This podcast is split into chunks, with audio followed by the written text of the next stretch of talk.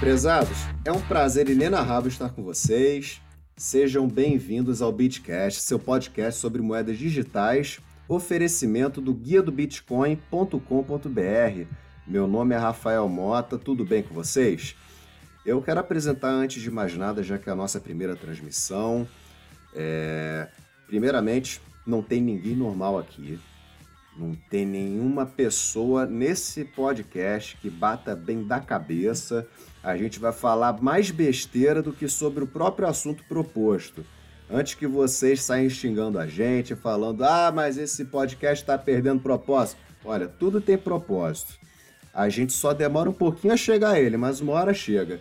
Adriano Cruz, meu camarada, apresente-se, coloque essa voz aí de locutor para funcionar, meu jovem. Fala, meu querido, beleza? Beleza, Voz do locutor tem você, cara, que trabalhava em rádio, a porra toda famosão aí da área de Paraty. Ih, rapaz. É isso aí, galera. Guia do Bitcoin.com.br no seu primeiro podcast. Aqui quem fala é Adriano Cruz, um humilde palestrante que fala sobre o tema de Bitcoins. E agora vamos apresentar o nosso patrono master, Sr. Jansen, por favor. Olha o nome do rapaz. Jan... Meu nome é Jansen. Bom, meu nome é Jansen, eu sou criador do Guia do Bitcoin. Como você viu aí, os caras estão me zoando por causa do meu nome. Mas vocês já devem me conhecer aí na comunidade, que eu sou chato, fico postando toda hora aí. É, já devo ter passado o sonho do tempo.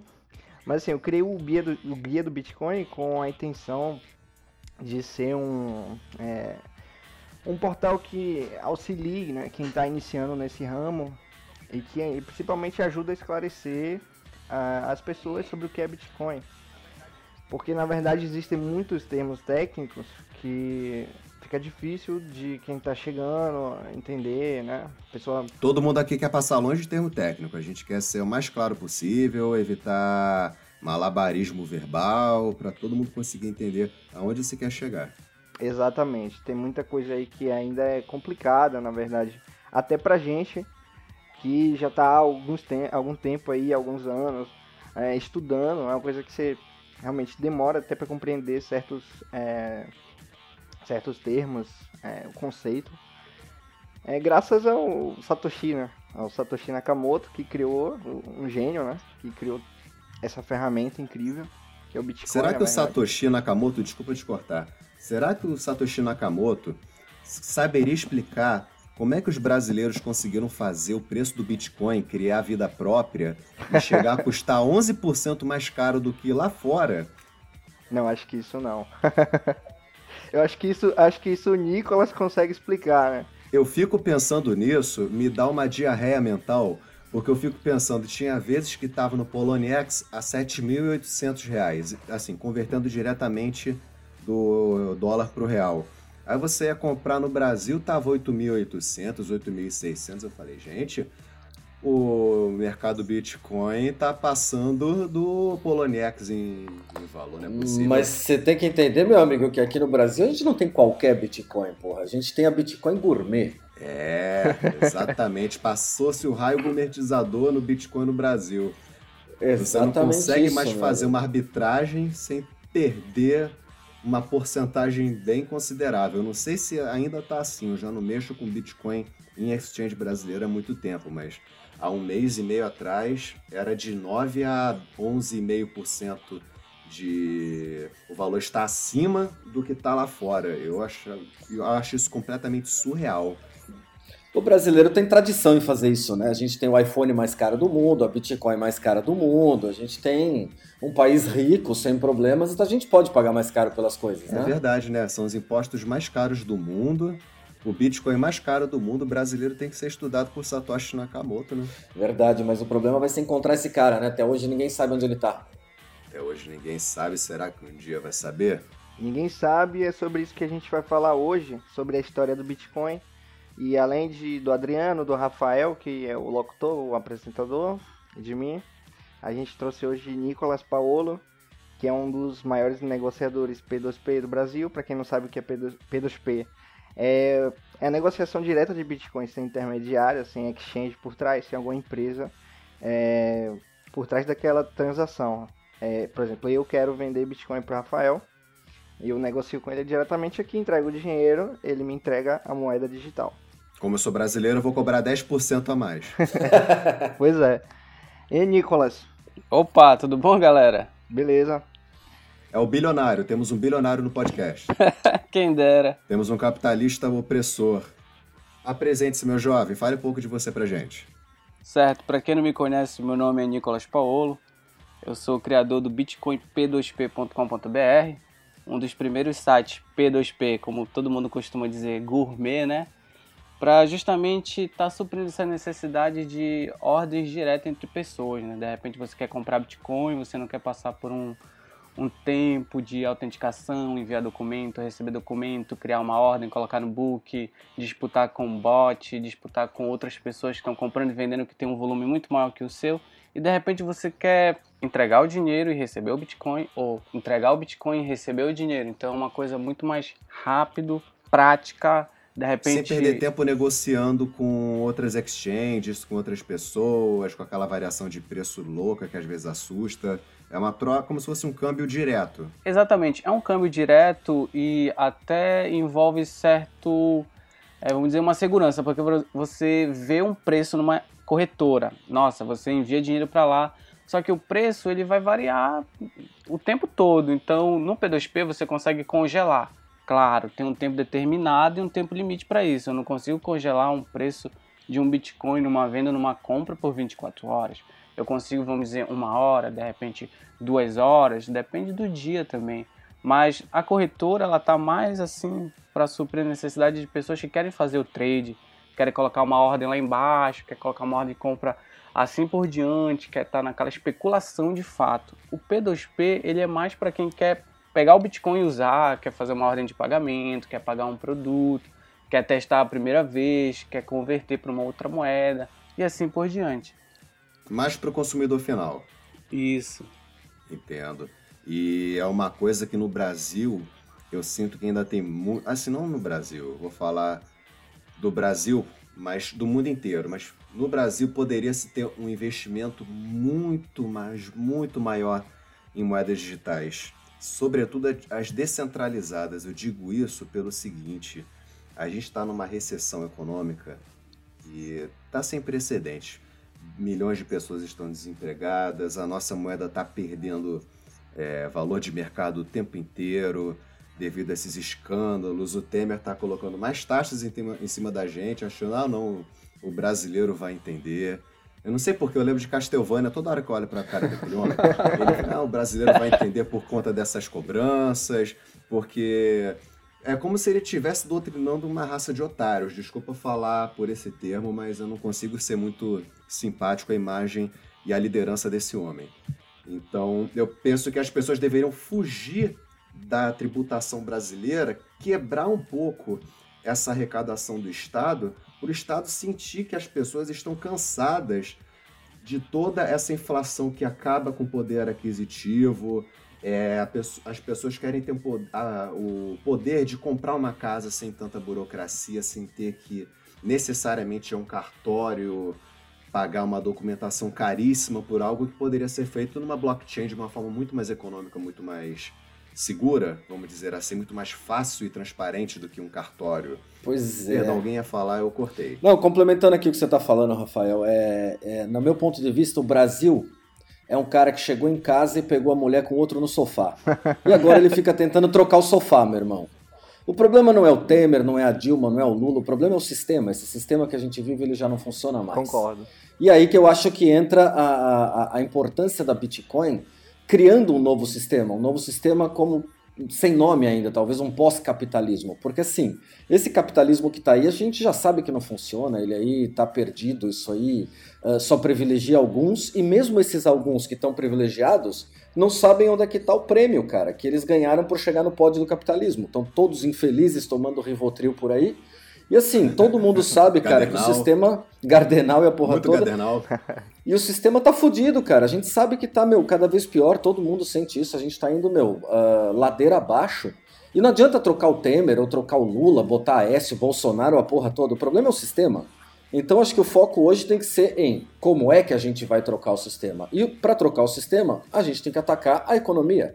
E atacando a economia, você consegue mudar o sistema. E para fazer isso, meu amigo, só existem as criptomoedas hoje. Exato. Eu acho que é o único caminho que a gente tem. Olha, o que eu vou falar agora, o que eu vou falar agora, eu vou parecer um anarcocapitalista, eu vou parecer um seguidor fiel do Rafael do Ideias Radicais. e olha, eu simpatizo com muita coisa que ele fala, apesar de eu não ser anarcocapitalista, eu não ser libertário, eu namoro com muitas ideias do libertarianismo, mas eu não, eu não me enquadro, pelo menos ainda nisso. Mas eu estava conversando uma coisa com a minha esposa, eu não sei se vocês vão concordar comigo. A história da humanidade, até hoje, ela se deu por conta de decisões de impérios. Governos imperialistas, governos monárquicos, ou governos, entre aspas, republicanos, democratas, como nós temos hoje em dia. Como nós temos tecnicamente o molde sociodemocrata barra comunista no Brasil. Todo mundo vai concordar com isso. O Bitcoin, eu não sei se vocês enxergam como, como eu. Se vocês não enxergarem como eu, o, ca o canal é aberto para esse tipo de discussão. A gente não discutiu isso antes, é uma ideia que eu estou tendo exatamente agora de uma conversa que eu tive com minha mulher. Eu acredito que a humanidade agora está começando a se ver livre de um governo centralizado. Porque o que centraliza um governo, que dá poder a qualquer governo, é o poder aquisitivo, é o valor da moeda que aquele país tem, que aquela nação tem. Agora, se todos utilizam uma moeda padrão, é, uma moeda descentralizada, perdão, por exemplo, o mundo inteiro está usando o Bitcoin como moeda principal, como moeda padrão, virou o novo dólar mundial, Bitcoin. Não tem governo que regule aquilo. Então eu vejo que o principal alicerce, o que sustenta o a ideia do governo, que é a moeda, está se descentralizando. Isso está apavorando o FMI, isso está apavorando o Brasil, isso está apavorando os Estados Unidos. Por mais que eles se digam simpáticos à ideia de moedas digitais, você repare que esses países, com raras exceções, como o Japão, que está muito simpático à ideia do Bitcoin, você pensa que o Brasil não. Nós gostamos de moedas digitais, mas nós queremos regular tudo isso que vocês têm em Bitcoin. Não temos como controlar, mas vocês têm que botar no imposto de renda de vocês. Mas por que, que eu tenho que botar isso no meu imposto de renda se isso não é regulado pelo país, se o país não investe um centavo para evoluir essa tecnologia? Não sei se vocês concordam comigo, estou aberto ao diálogo com vocês com relação a isso. É bem interessante isso que o Rafael falou, porque se a gente olhar um tempo atrás, quando a China proibiu aquela remessa ilimitada internacional, todo mundo correu para o Bitcoin. Foi um dos pups no Bitcoin. Aí você olha o caso da Rússia, quando houve a proibição, quando houve na Índia a proibição, só fez aumentar o valor da moeda, muita gente procurando, porque tem funcionalidade. A tecnologia ela tem uma função muito importante para a população que quer fugir desse controle central do governo. Aí a gente vem aqui, olha o caso do Brasil, você citou o Temer, né? Um dia desse, não faz muito tempo, vazou os segredos do Temer aí, o AS, eles foram investigados, o dólar foi nas alturas, Bitcoin coincidentemente passou no Fantástico e a gente teve a, a última grande alta aí, tinha Bitcoin sendo negociado a 12 mil, Bitcoin sendo negociado a 16 mil reais. E foi uma loucura um dia desse. E olha que coincidência. Uma, um momento de crise, o Bitcoin deu aquela alavancada de preço. Exatamente. Ele chegou a praticamente 15 mil reais no Foxpeed, no mercado Bitcoin, no Flow BTC. As exchanges brasileiras surtaram, chegaram a 14, 15 mil reais e depois houve aquele dump violento que quem comprou naquele preço deve estar tá limpando a fralda até agora. Pois Inclusive... é, mas isso acho que mostra, desculpa, desculpa cortar, mas acho que isso mostra a, a, a importância do Bitcoin. Toda vez que uma economia de um país se torna uma economia fraca, a Bitcoin fortalece. Você pode ver isso nos gráficos da Grécia, Sim. da Venezuela, no mundo inteiro. Na hora. Isso aí é, só mostra o quanto isso é o futuro e o quanto a gente tem ainda o, o que galgar e caminhar para que ela se torne realmente uma moeda mundial. Mas ela já vem protegendo há muito tempo as economias pobres. Na África, a adoção da Bitcoin é imensa. Na Venezuela, os caras estão prendendo gente que trabalha com, com Bitcoin porque eles não querem que isso entre lá de jeito nenhum, porque eles sabem que isso é uma ameaça. Então, assim, Exato. a gente está sentado hoje diante do, do novo mundo. Talvez isso aí, não sei se é a Bitcoin, a altcoin, qual o nome da moeda, não sabemos se vai ser a Bitcoin, mas que com certeza a gente caminha para uma moeda global e digital, isso aí é inevitável, isso aí é, é nítido. Exatamente. A Colômbia está passando fome, o país está passando fome, as pessoas estão recorrendo ao Bitcoin, estão recorrendo ao Ethereum, estão recorrendo ao Litecoin seja lá as moedas principais, elas estão começando a aparecer nesses países emergentes e o Brasil se inclui neles, porque a inflação nos países emergentes influencia no preço do Bitcoin. Quanto mais os países estão em crise, o Bitcoin sobe. Eu tenho certeza, se a crise europeia se acentuar ainda mais, tenho certeza, o valor do Bitcoin vai alavancar em questão de centenas de dólares em horas. Eu não tenho dúvida disso. E assim, se você observar, você vai ver que todos os países extremamente capitalistas agora estão vivendo essa crise, o que prova que o capitalismo não funciona. Esse capitalismo que a gente está vivendo não funciona. Eu, por exemplo, eu não aguento mais comer coisa industrializada, eu já não compro mais. Uh, hoje a gente recorre aos mercados uh, locais, ao vendedor da esquina, ao fabricante que faz um produto específico. E, e nesse ponto, a Bitcoin acaba sendo perfeita para pagamento, porque ela, ela nos volta à época do escambo.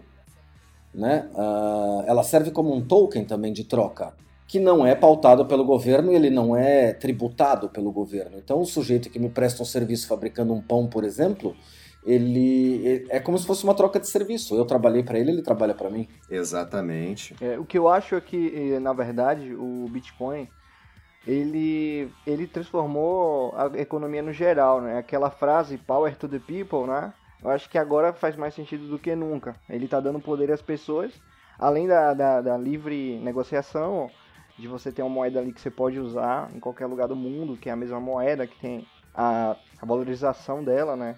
A deflação, que é o contrário da inflação. É, você tem é, outras formas também de você conseguir é, é, é multiplicar seu capital com, com isso.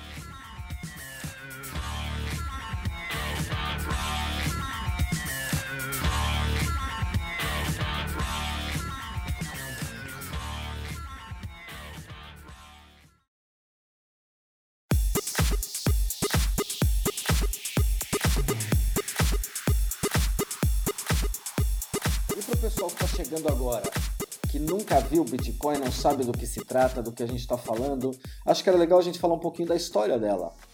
Uh, Jansen, você podia abrir. Como é que surgiu a Bitcoin no mundo? Bom, assim, o Bitcoin por si mesmo, o que é que ele é? Ele é um software. Na verdade, a gente, a gente fala em moeda, né? Aí muita gente se liga ao conceito de moeda física. Mas ele não é, ele é um software. Na verdade, o Bitcoin apenas é código. Só que assim é um código que ele foi criado para ele ser inquebrável, tá? Esse código, por que, que o Bitcoin tem valor? Porque o código dele foi criado para ser inquebrável. Por isso que é, ele foi adotado no mundo, porque ele usa a tecnologia blockchain, a tecnologia que veio por, por trás do Bitcoin. Ela funciona da seguinte forma: é, cada bloco que, não, cada transação ali que vai sendo feita, ela precisa ser validada por várias pessoas que estão formando a rede. Por exemplo, eu o Rafael, o Nicolas, o Adriano, a gente pode é, ser parte da rede, né? E, e, geralmente quem é parte da rede já recebe uma recompensa por isso. Ou seja, ela tá dando poder às pessoas, tanto de é, da recompensa de você fazer parte do sistema, isso é uma recompensa, e ganhar uma recompensa por isso, quanto para quem é, já usa ela normalmente no dia a dia. Então, são duas vantagens. E esse é um dos principais diferenciais de você pagar em Bitcoin do que você pagar, por exemplo. Você vai levar sua esposa para um rodízio de comida japonesa. Eu dou esse exemplo porque minha esposa ela praticamente entra em estado de inanição quando eu não levo ela para comer peixe cru. Eu não posso falar nada porque eu também sou viciado nisso. Ah, eu também você sou. vai É, então, você entende o que eu tô falando. Eu Sim. vou pagar a conta no restaurante, tem lugares até que fazem erradamente assim, vamos cobrar 50 reais por pessoa para poder pagar o seu rodízio, mas se você pagar em cartão de crédito, 60 reais. Isso é uma venda casada, isso é errado. Se vocês encontrarem algo do tipo, denunciem. Mas vou dar um exemplo. Havendo o caso que foi cobrado corretamente os 50 reais, você pagou no cartão de crédito, daqueles 50 reais vai vir uma taxa que geralmente entre 3,5% e 4,5% que o banco fica, fora os impostos todos em cima daquele valor que foi passado dentro do, do cartão. Então pensem assim: são vários tributos que se passam para pagar uma conta. Quando você paga no Bitcoin, você só paga a taxa de transação para a rede. Apenas isso. E assim, o, o, a diferença do Bitcoin para o real, o dinheiro que você usa aí no seu dia a dia, também chamado de Fiat ou Fiat, eu não sei como se pronuncia, ele tem uma oferta limitada, certo? Eles, eles só, foram, só foram gerados, é, na verdade, só poderão existir 21 milhões de, de moedas. É, ao contrário do que vocês já sabem que acontece com os bancos, é, com as instituições financeiras tradicionais. É, o Federal Reserve né, dos Estados Unidos, aqui o Banco Central do Brasil, eles emitem a torto. Você vê assim que é assim que se afunda a economia, na verdade. Você gera cada vez mais inflação, seu poder de compra cada vez é menor. E é um custo a mais, porque você tem as moedas digitais que os bancos utilizam e as físicas que têm que ser impressas pelo Estado. Exatamente. O que muita gente não sabe é que o conceito de moeda digital é diferente de criptomoeda. Tá? Isso, isso é importante. Só para explicar isso, o que é isso é moeda é digital. Pode ser qualquer saldo virtual. Saldo virtual é sua conta bancária, você abre seu internet banking. Ali é um saldo virtual, você pode considerar uma moeda digital, na verdade, né? Porque muita gente chama de moeda digital, mas o correto seria criptomoeda, pelo menos no meu ponto de vista e, e de várias pessoas que eu conheço que pensam da mesma forma. Porque assim, é, se vocês assistirem aí, tem até um link lá no blog é, do documentário O Fim do Dinheiro Como Conhecemos. É um documentário muito recomendado também. De, de, de vocês podem anotar aí para assistir. É, também vai estar no link aqui do podcast embaixo, a gente vai colocar. Mas então, é, nesse documentário ele fala né, que o dinheiro que você já usa no seu banco já é digital, certo? Você tem lá é um mero saldo registrado em banco de dados. Apenas Transferência isso. de internet bank. É, eu tenho hoje, tudo. eu tenho 100 reais, o, o Rafael tem 100 reais. A gente nada mais do que tem números registrados em um banco de dados, certo? E qual é a vantagem do Bitcoin em cima disso? Que ele é uma criptomoeda, tá? Ele usa uma tecnologia, é, ele dá segurança, permite que a, a sua transação não seja alterada mesmo que exista um hacker muito inteligente, capaz de, de ter conhecimento para tentar alterar isso, ele não vai conseguir. Por quê? Porque tem milhares de pessoas na rede certificando as transações. Ele teria que alterar o bloco em 10 minutos antes que chegasse essas milhares de pessoas. Ou seja, ele teria que alterar o bloco e a, e a transação ao longo de todas as milhares de máquinas que aquela transação passou para conseguir adulterar o Bitcoin. Exatamente. E, alguns desenvolvedores estimaram que para você fazer isso você teria que gastar alguns bilhões de dólares. Então eu acho que não seria viável. Não enquanto não aparecer a computação quântica, né? Pois é, por isso que já estão sendo estudadas soluções para isso, na verdade. O... A gente também tem um artigo falando sobre isso. Mas o Bitcoin atualmente, a principal criptografia, é, a principal método criptográfico dele, ele já é resistente à, à, computação quântica, o que não é um outro método. Eu não vou entrar em muitos detalhes porque é muito técnico, mas esse outro método, ele não é resistente à, à computação quântica, por enquanto. Mas já está sendo estudado, inclusive é, em projetos alternativos, né, em outras altcoins, estão sendo estudados já uh, essa resistência à, à, computação quântica, que é o Quantum Resistant Ledger, que é um altcoin que vocês podem até pesquisar depois, mas o nosso foco aqui é que você é, de fato aprenda né, o, o que é o Bitcoin, quais as vantagens é, e, e as desvantagens dele. E se você tiver interesse em investir nesse mercado, o mais importante é você saber onde você está se metendo, no que é que você está se metendo, quais são os riscos envolvidos e já que foram faladas as vantagens sobre o Bitcoin, apenas uma delas, que as vantagens são imensas. Apenas uma delas, as são várias. principais desvantagens do Bitcoin para vocês, quais seriam? Dan, dan, dan, dan. Eu acho que no momento uma das principais é a falta de aceitação mesmo, porque o desconhecimento ainda é muito grande, muito poucas opções de, de comércio e lazer já trabalham com, com Bitcoin. O que não dá para entender porque dentro das vantagens aí, a gente precisava falar um pouquinho sobre as vantagens que o comerciante vai ter quando começar a aceitar não só a vantagem de, de não ter impostos ou de poder ter mais liberdade financeira. Eu acho que assim, uma das principais que tem é a vantagem de que você não pode estornar um pagamento feito com Bitcoin. Uma vez que você tenha feito esse pagamento, ele está na conta do, do, comerciante, você não consegue mais estornar isso, como acontece Ou se muito hoje. também, perdeu. Exatamente. Já dinheiro, faça com muito cuidado, que se você errar, mandar para a carteira errada, uma carteira inexistente, seu dinheiro viajou. É, eu acho que a desvantagem, complementando o que a Adriana falou, é justamente ele não ser ainda fácil, né? Fácil para quem? Para minha mãe usar dando um exemplo assim bem direto. Eu acho que não fácil para qualquer pessoa usar, porque ainda é um pouco complicado realmente. Mas assim. É verdade, vai colocar tua mãe para mexer em touchscreen. Nossa Nada, senhora. Ela, ela vai quebrar o celular provavelmente com a carteira ou vai transferir errado, vai transferir é verdade todos os isso. dela para alguém diferente. Mas enfim, o que eu acho. Chinelo vai voar na tua cara na hora. É questão de instante, você não consegue ver a olho nu. Pois é, mas se eu der isso na mão dos meus filhos, eles sabem o que fazer. Aqui em casa a mesada deles é em Bitcoin. Olha que beleza. Pois é, eles já recebem em Bitcoin já faz um tempinho. A gente fez até uma matéria bem bacana lá no, no, no Guia do Bitcoin sobre isso.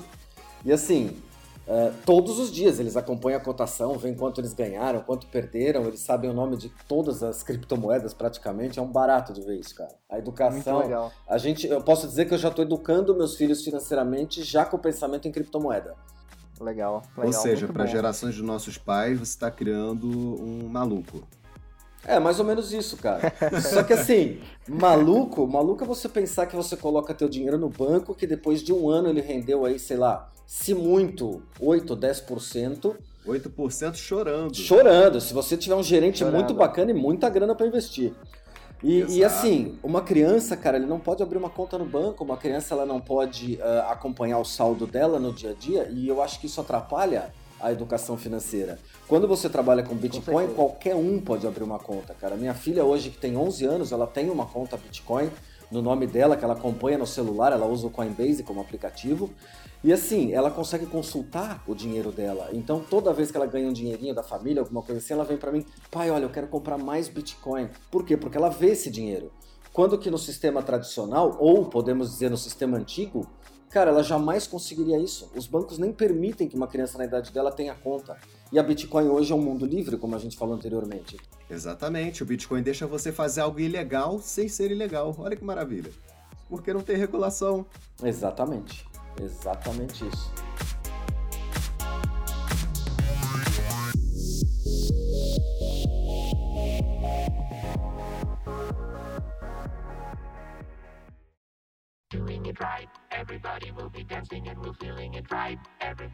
Outra vantagem que a gente tem quando a gente fala de, de Bitcoin, agora não do lado do comerciante, mas do lado do usuário, é que o, o comerciante mal intencionado ele não pode ah, me fazer overcharge, ele não pode me cobrar duas vezes pelo mesmo serviço, ou ele não pode rasurar o meu cheque, ou ele não pode clonar o meu cartão de Exato. crédito, como acontece bastante. Por isso eu falo, Bitcoin hoje, no meu ponto de vista, é o meio mais seguro, tanto para o comerciante quanto para o usuário. Porque primeiro que você não passa nenhuma informação pessoal quando você faz um pagamento. Né? Só aí você já está protegendo os seus dados e o seu sigilo. E em segundo que o comerciante ele não consegue fraudar a sua transação te cobrando duas vezes, três vezes ou clonando seu cartão, enfim. Ah, é um mundo muito mais seguro e muito mais versátil. Com certeza. Muito mais seguro, mais versátil, mais honesto. Eu acredito que. Lembrando até do Fernando Ures falando na Câmara dos Deputados sobre aquele debate sobre a regularização do Bitcoin, que ele comentou, entre várias outras coisas, ele é um dos grandes conhecedores do Bitcoin no Brasil e por muito tempo ele continuará sendo uma das principais referências aqui em território tupiniquim, né? Que é um. Acho que não só o Bitcoin, eu ouso dizer que não só o Bitcoin, mas todas as criptomoedas elas induzem a uma comunidade honesta, porque é uma moeda descentralizada. São as próprias pessoas, os próprios desenvolvedores lidam com ela. São pessoas comuns como eu e você, só que obviamente pessoas que têm um conhecimento em criptografia avançado, que trabalham diretamente com esse tipo de software complexo. Não, não são grandes empresas bilionárias que controlam aquilo a seu bel prazer. Existe uma manipulação no mercado com relação a isso? Claro que existe. você está mexendo com dinheiro. Dinheiro para quem está querendo começar a trabalhar com trade na internet, com Bitcoin, com Ethereum, seja lá o que for, eu aviso para vocês. O mercado financeiro é o mercado mais covarde que existe. Você quer destruir uma pessoa ou uma empresa, acaba com a empresa dela numa bolsa de valores. Vou dar exemplo para você. Lembra da JBS, que aconteceu com a JBS, com aquela delação do Jorge Batista? Quanto eles perderam em uma semana de valor de mercado? Mas assim, se a gente quer se proteger dos batistas e desses caras aí, cara, a gente de novo volta para o mesmo assunto. Se você está em Bitcoin, esses caras não podem fazer nada contra você. Exatamente. A não ser que você faça uma coisa extremamente ruim para a sociedade, as pessoas descubram isso, aí você pode sofrer uma sabotagem. Exatamente. É isso que eu quero. É, é nesse ponto que eu quero chegar. A própria comunidade vai induzir a pessoa de má fé, de má índole, a ser sabotada. A própria comunidade vai fazer Exatamente. isso. Exatamente. Existe essa regulação. Uma vantagem aí que, que ninguém falou ainda, cara, sobre a, a Bitcoin, que acho que tem que ser claro, é o seguinte: primeiro, que ela realmente é a única moeda 24 horas por dia. Vamos falar aí? Tem um banco aí que se diz 30 horas. 30 horas, porra nenhuma. Você já tentou fazer um TED no sábado depois da meia-noite? Você não faz. Ah, não existe. Então, meu banco 30 horas. 30 horas é o cacete que é 30 horas, cara. 30 horas é. No calendário Maia, que deve ter 30 horas. É, pois é, meu.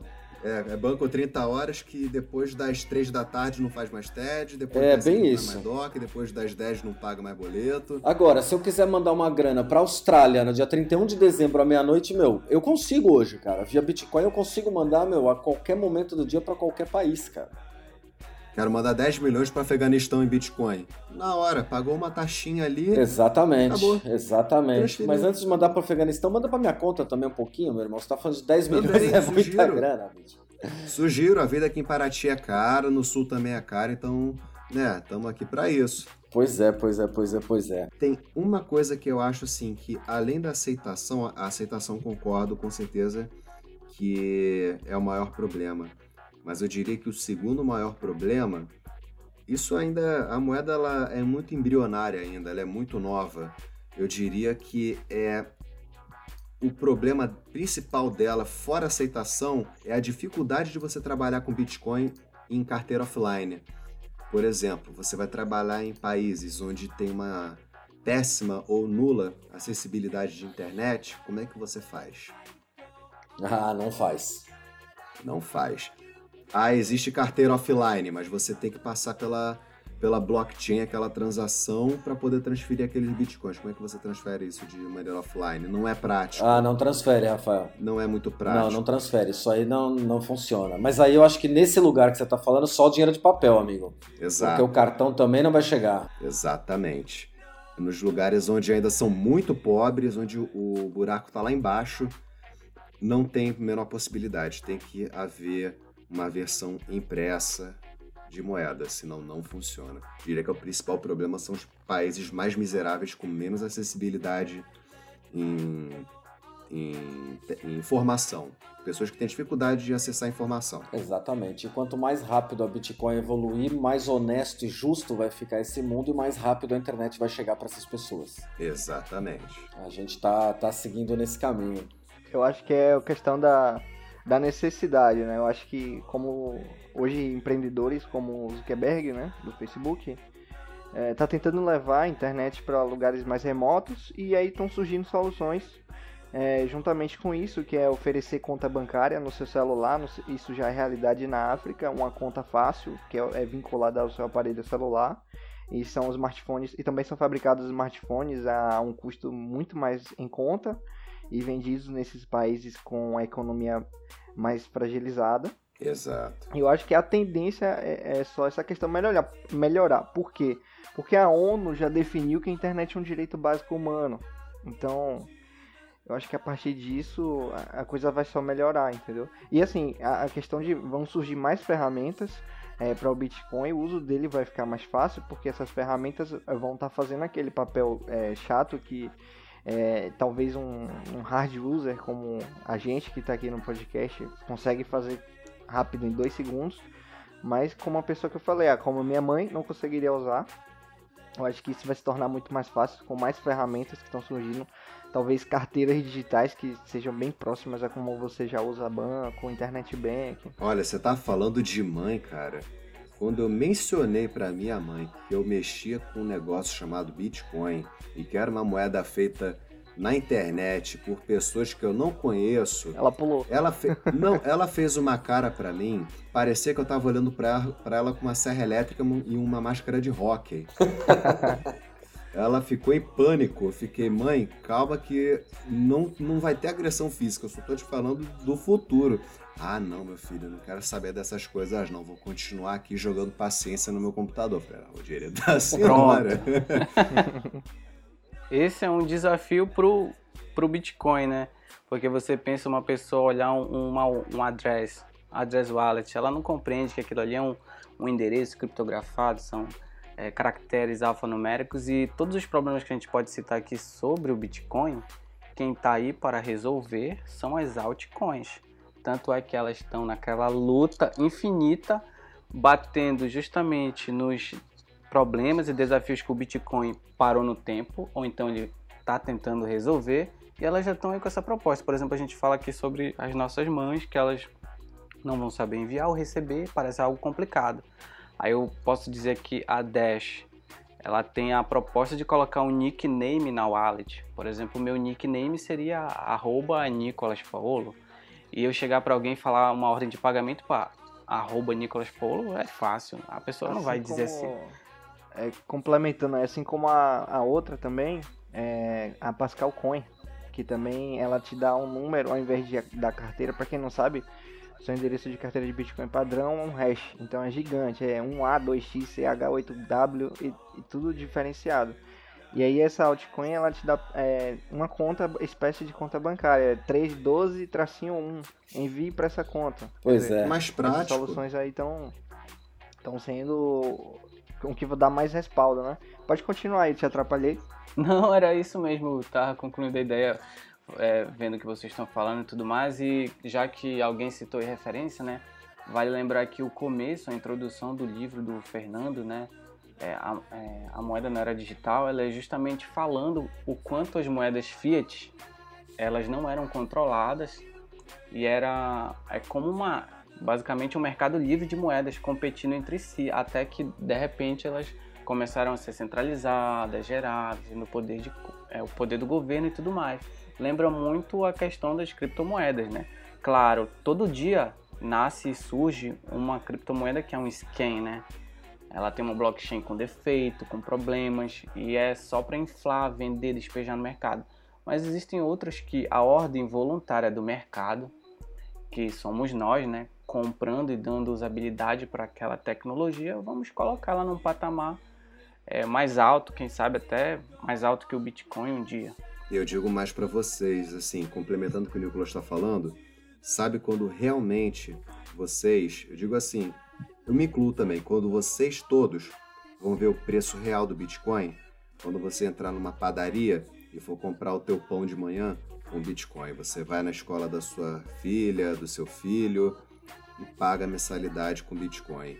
Quando você tiver essa utilização diária das moedas, não só do Bitcoin, mas das altcoins em geral, aí é que a gente vai ver realmente o valor de mercado deles. Isso que a gente está fazendo agora, para vocês terem ideia, o preço do Bitcoin ele já passou muitas vezes uma onça de ouro. Isso é apenas a título de referência. E, ele não, e ainda não é uma moeda popular temos que concordar com isso. Não é uma moeda popular porque ela não é internacionalmente difundida como ela ainda pode ser. Mas pensem daqui a um tempo, quando 30, 40, 50, 60 países estiverem usando Bitcoin como moeda principal ou como uma segunda moeda alternativa, vamos dizer. Eu moro em Portugal, eu tenho euro e depois do euro eu trabalho com Bitcoin. Qualquer lugar que eu for vai citar euro e Bitcoin, ou dólar e Bitcoin, real e Bitcoin, o valor vai alavancar de uma forma que ninguém ainda consegue imaginar. Então, só para explicar ali, o, o Nicolas falou sobre moedas Fiat. É, mas o que é moeda Fiat? Adriano, você sabe dizer? Moeda Fiat é a moeda fiduciária, cara. É a moeda que veio após a, a era do ouro. Antigamente a gente tinha aí indexado, o que indexava o dólar, por exemplo, era a quantidade de ouro que os Estados Unidos tinham enfiado lá dentro do Fort Knox. Com o tempo, essa forma se mostrou inútil, porque era impossível guardar tanto ouro assim a ponto de convencer o mundo de que o dólar tinha valor. E aí os caras inventaram essa tal de moeda fiduciária, que basicamente ela é garantida pela palavra do governo que, que a emite. No caso aí o Brasil garante que o real tem valor, mas é só uma conversa, a gente não tem mais aí nada que dê lastro para isso. Que nenhum economista técnico me mate por falar, falar isso, tá? Eu acho que é natural, né? Quem, quem usa Bitcoin tem a, é, essa veia libertária. Não, natural é de quem tem empresa mesmo, amigo. Quem tem empresa e, e fica no meio do fogo cruzado entre os funcionários e o governo, sendo extorquido pelo governo e tendo que convencer o, o, os seus funcionários de que você não é o malvado. Quem é o malvado é o governo, que toma aí 70% de imposto dos caras. E hoje você já pensou é, em pagar seus funcionários com Bitcoin? Já propôs a eles? Olha, a gente já pensou, já fez alguns estudos uh, na empresa, mas eu não sei se legalmente eu posso fazer isso. Uh, quando eu me manifesto dessa maneira, eu quero deixar bem claro que eu estou falando da minha pessoa física. A minha pessoa jurídica, ela recolhe todos os impostos que tem que recolher, ela é 100%, até porque a gente participa de licitações do governo e tudo mais, então a gente tem que ter a empresa uh, extremamente transparente. Tá? Então eu não sei se eu já poderia, eu preciso conversar com o meu contador para saber se isso seria permitido ou como isso tem que ser feito. Tá? Inclusive, uh, vou até anotar na minha pauta aqui para um próximo podcast a gente falar a respeito. Eu vou, vou atrás dessa informação. Inclusive, seria uma grande inovação digna de um artigo completo pagar os funcionários de uma empresa com Bitcoin. Exatamente, seria revolucionário e para ele seria interessantíssimo. Né? Na verdade, o, o uma grande figura do Bitcoin aqui no Brasil, o Rodrigo Souza, criador da Blink Trade, que é a plataforma que está por trás da Exchange Foxbit, ele já pagava os funcionários dele, porque ele, ele tinha uma empresa em Nova York, certo? Ele começou lá desde, acho que 2010.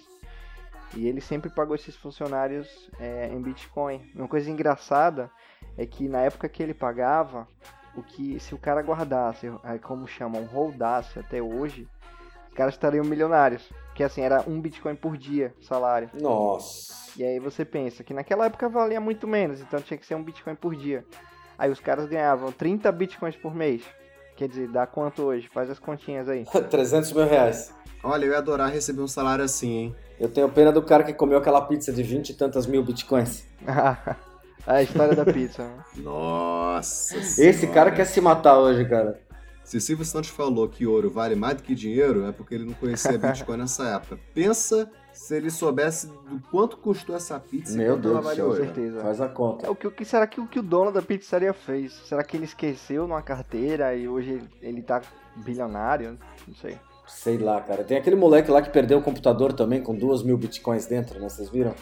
Na verdade, tem até um caso mais perto aqui. Eu tenho um, um colega daqui da minha cidade que o cara simplesmente, é, quando conheceu o Bitcoin, ele ele descobriu e, e, falou: Ah, vou ver o que dá aqui, vou abrir o software, vou minerar. E aí minerou alguns e esqueceu lá, porque na época também não, não tinha esse boom, né? O Bitcoin não era tanto conhecido. Ele esqueceu, ele falou: ah, não deu em nada, e deixou lá. E aí ele deu esse notebook é, ao pai dele, ficou pro pai dele, um notebook que já tava velho nos dias de hoje. E ele, quando viu o boom do Bitcoin, ele falou: Cara, aí, rapaz, eu esqueci alguns Bitcoins ali no, no notebook de meu pai. Foi buscar, saiu doido da empresa, foi lá atrás do pai dele, pegou o notebook.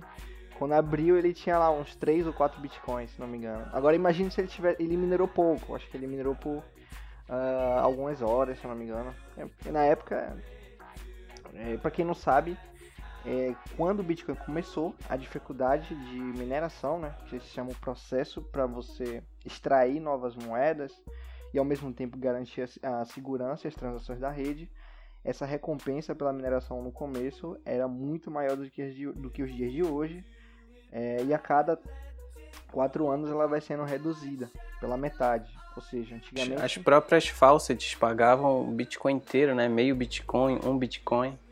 Agora paga o quê? 100 satoshis, 400 satoshis. Pois é. Então quem fez falsete aí é, é, no passado é, hoje deve estar muito rico, se segurou aí. Agora quem faz falsete hoje já fica Só como vai quebrar um- o mouse. Só vai quebrar o mouse De tanto clicar naquelas porcarias. e fica ali como chato de ficar divulgando o link e fazendo spam. Se você que está ouvindo a gente faz isso, eu recomendo que você tente fazer o seguinte, ao invés de fazer isso, se concentre em outras coisas, tá? A gente tem, tem algumas dicas para você fazer trading.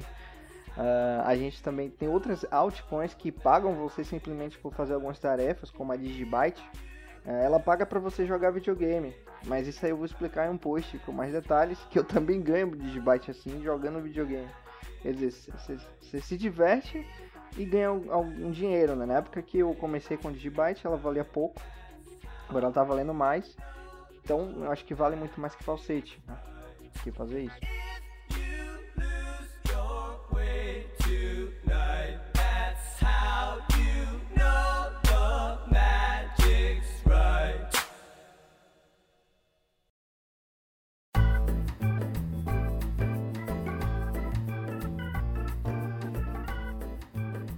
Para quem está começando agora a entender o que é, é Bitcoin, para que, que ela serve, se ela serve para você, se você está afim de se arriscar nisso, eu vou dar uma dica de ouro para vocês. Leiam muito sobre o que vocês estão trabalhando. Por exemplo, Guia do Bitcoin. Atualmente o maior portal no Brasil de informações sobre Bitcoin e moedas digitais em geral. Vocês podem ter várias informações lá. O Jansen não dorme, ele é praticamente um morcego, ele tá o dia inteiro postando coisa naquele site, é uma coisa de louco. Tem. Não, não só você. Eu agora deveria estar dormindo que eu acordo cedo da manhã, mas eu não tô nem aí pra nada. Hoje eu tô loucão. É mais importante do que vocês entenderem sobre análise técnica. E olha que eu estudei análise técnica, eu fiz um curso muito bom com o Marcelo Miranda do Flow BTC, um curso online, eu recomendo. Não estou ganhando um centavo com isso, é apenas uma indicação que eu dou de coração a vocês. É Jabá Flow BTC, exatamente. Eu tô, eu, tô, eu tô prestando atenção se vocês estão me sacaneando aí também no texto. É, estudem análise técnica, eu acho legal vocês terem uma base, mas eu vou falar para vocês. Não adianta vocês aprenderem análise técnica, a desenvolver linha de Fibonacci, se de repente o Bitcoin amanhã for hackeado, descobrir uma forma de quebrar o código dele, tudo aquilo que eles mensuraram em análise técnica vai por água abaixo. Não existe nada mais importante no mercado financeiro, seja lá qual for, do que vocês estarem com informação de qualidade para vocês. Se vocês não tiverem essa informação, é melhor não tiverem esse interesse de buscar informação, é melhor nem entrar. Bom, e se você é novato, você pode dar uma lida no nosso mega guia. A gente separou vários posts, na verdade, isso vai ficar organizado no nosso novo portal. Já tô aqui anunciando, né? Mas ninguém sabe, a gente está fazendo um portal novo. Isso vai ficar organizado de forma melhor, mas por enquanto você pode conferir em destaque no nosso facebook.com/barra guia do Bitcoin e leia todos os nossos posts para iniciantes. A gente separou direitinho como você comprar, ah, explicando sobre o que é a tecnologia, como ela é usada, o que é blockchain, uma introdução sobre altcoins e mais do que a gente vai falar aqui nos próximos episódios também, trazendo mais convidados que eu acho que vai surpreender vocês. São pessoas bem bacanas que vão estar aqui falando com a gente. Além da gente, é claro. Além da gente, sempre. Sempre com muita humildade. Isso aí, é uma coisa como o Rafael falou, nunca deixe de aprender. É, sempre estude isso antes de, de dar seu primeiro passo, né? Eu falo assim, se você quer investir, o conselho principal é invista o que você pode perder, né? Conselho básico de todo trader, você só investe o que você pode perder, porque, de certa forma, é um negócio arriscado. Exato, porque vejam bem, uma bolsa de valores convencional, ela tem hora para abrir, tem hora para fechar. No caso do Bitcoin, do Ethereum, seja lá o que for, isso não existe. São é 24 horas funcionando, qualquer coisa pode acontecer, qualquer horário. Isso é bem complicado. Vocês têm que ter sempre em mente que se vocês vão trabalhar com moedas digitais, sejam descentralizadas ou não, o mercado funciona 24 horas. Qualquer pode dar errado a qualquer hora o seu investimento, como pode dar muito certo e você ficar rico da noite para o dia, isso pode acontecer, como você pode quebrar também do dia para a noite. Isso pode acontecer.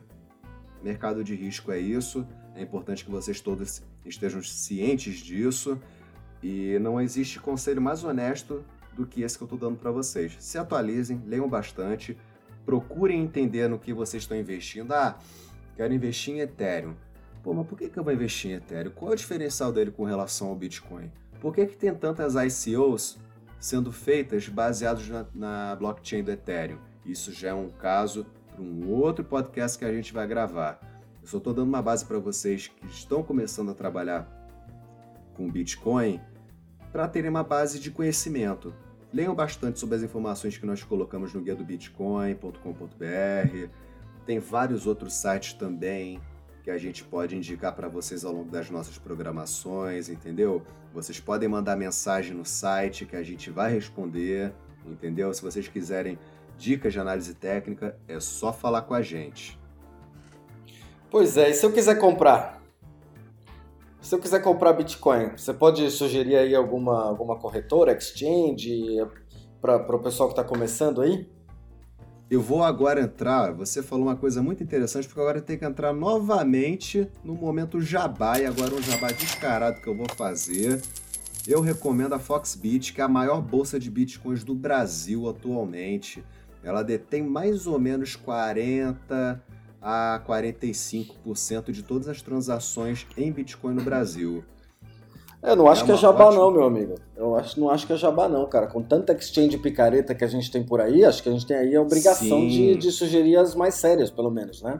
Sim, dá para contar nos dedos as exchanges aqui no Brasil que você pode colocar o seu dinheiro sem medo de perdê-lo no outro dia.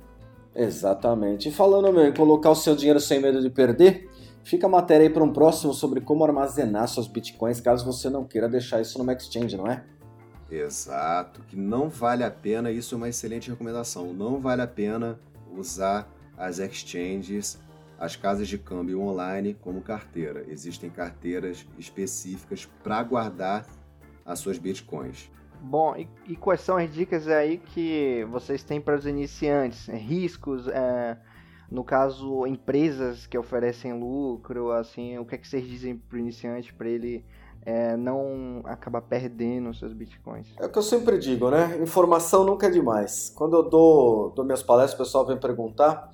A primeira coisa que eu falo é o que o Rafael falou, meu irmão, vai atrás de informação. Tá? A, a receita do remédio, cara, é informação.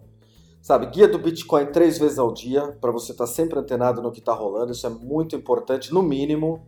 No mínimo, às vezes eu acordo até, eu tenho até alarme de madrugada, se tem alguma oscilação mais importante, meu celular dispara, eu acabo acordando um pouco. Uh, agora que eu comecei a descansar um pouquinho mais, porque eu tenho um bot que está rodando para mim fazendo trade. Isso é um motivo para um outro podcast que a gente pode falar outro dia. Mas assim, é, é a única dica que eu dou, cara, para o iniciante é, meu, para de ter medo, vai lá e compra a sua primeira. É só o que eu sempre digo para todo mundo. Compra a primeira e espera. Holdar é o segredo. Guarda essa Bitcoin, meu, por 10 anos e daqui 10 anos, se não der boa, pode me procurar. Então, gente, daqui a 10 anos vocês procurem o Adriano, porque ele provavelmente não vai estar tá mais aqui no Brasil, entendeu? Então, caçem ele por aí e cobrem, ó, 10 anos. Vamos ver quanto é que tá valendo a Bitcoin 10 anos. Eu tenho uma proposta então, cara. Se, se vocês me acharem daqui 10 anos, manda 0,000, manda um satoshi pra minha conta. Manda um satoshi pra minha conta agradecendo, fala, pô, cara, te ouvi há 10 anos atrás, te ouvi há 10 anos atrás, ouvi o podcast do Guia do Bitcoin, meu, foi massa pra cacete, comprei a porra da minha primeira Bitcoin e agora, meu, pô, te achei para te agradecer porque, meu, você mudou minha vida. É isso que vai acontecer, cara, pode ter certeza disso. Ó, o desafio tá dado. Tá lançado, o desafio tá lançado. Daqui a 10 anos vai todo mundo gravar aqui. Daqui a 10 anos vai estar todo mundo aqui. Ó, oh, meu filho, lembra daquela coisa que você falou? você tava tá devendo Onde... satoshi. Onde é que eu guardei, né, a senha, né, a minha chave privada? Exato. E engraçado que, já prolongando aqui mais o podcast, a gente fala em guardar, mas a principal carteira que mais segura de todas é a paper wallet, né? Que é em papel. Exatamente. Então, literalmente você vai tirar umas cópias aí e guardar em sua gaveta, embaixo do colchão. É a era digital do dinheiro, né? Exatamente. Mas pro pessoal não ficar com medo pensando que vai guardar embaixo do colchão, o pessoal a única coisa que tem que guardar embaixo do colchão, ou pode até fazer uma tatuagem, ou guardar de qualquer jeito que você quiser, é uma chavezinha, cara. É um códigozinho aí de alguns dígitos que garantem o seu acesso à sua conta de Bitcoin que fica na nuvem. O Bitcoin não é uma chavezinha de papel que você vai guardar na sua máquina. Exatamente. E essa nuvem, na verdade, para vocês não confundirem com a nuvem de Dilma, ela é a blockchain. é, a única diferença é que essa a gente consegue estocar, né? É. Não, mas Bitcoin a gente consegue estocar, não é igual venta, né? Exato. é foda. Então, para encerrarmos essa nossa gravação, essa nossa primeira transmissão, considerações finais. Alguém quer começar? Alguém quer ter a palavra? Bom, vamos lá. Uma dica, algumas dicas. Uh, número um, é... sempre esteja ciente dos riscos. Número dois, estude acima de tudo. Número três, guarde sempre uma carteira. Uh, número quatro, a número 4 é que você pode comprar qualquer valor em Bitcoin. Você não precisa ter 9 mil reais para comprar uma Bitcoin inteira. Você pode comprar a partir de 50 reais. Ou menos, dependendo da exchange que você trabalhar, do, da página peer-to-peer -peer que você for utilizar. É isso aí. Só não vai procurar o Nicolas porque o cara só movimenta coisa de milhões. é, só, não, só não procura o Nicolas. Tirando o Nicolas, você pode procurar qualquer outro site sobre o mesmo assunto você não vai perder seu dinheiro lá. o Nicolas é para quando você quer comprar milhões, gente. Não é para não é para pouca bosta não.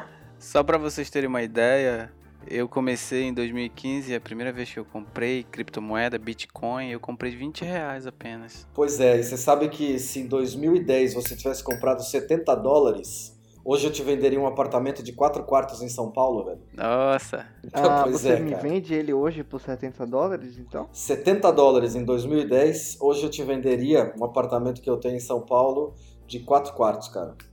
É uma troca justa, gastou 70 dólares, ué, vai vender por 70 mil. Não existe. Não, você deveria ter comprado 70 dólares em Bitcoin.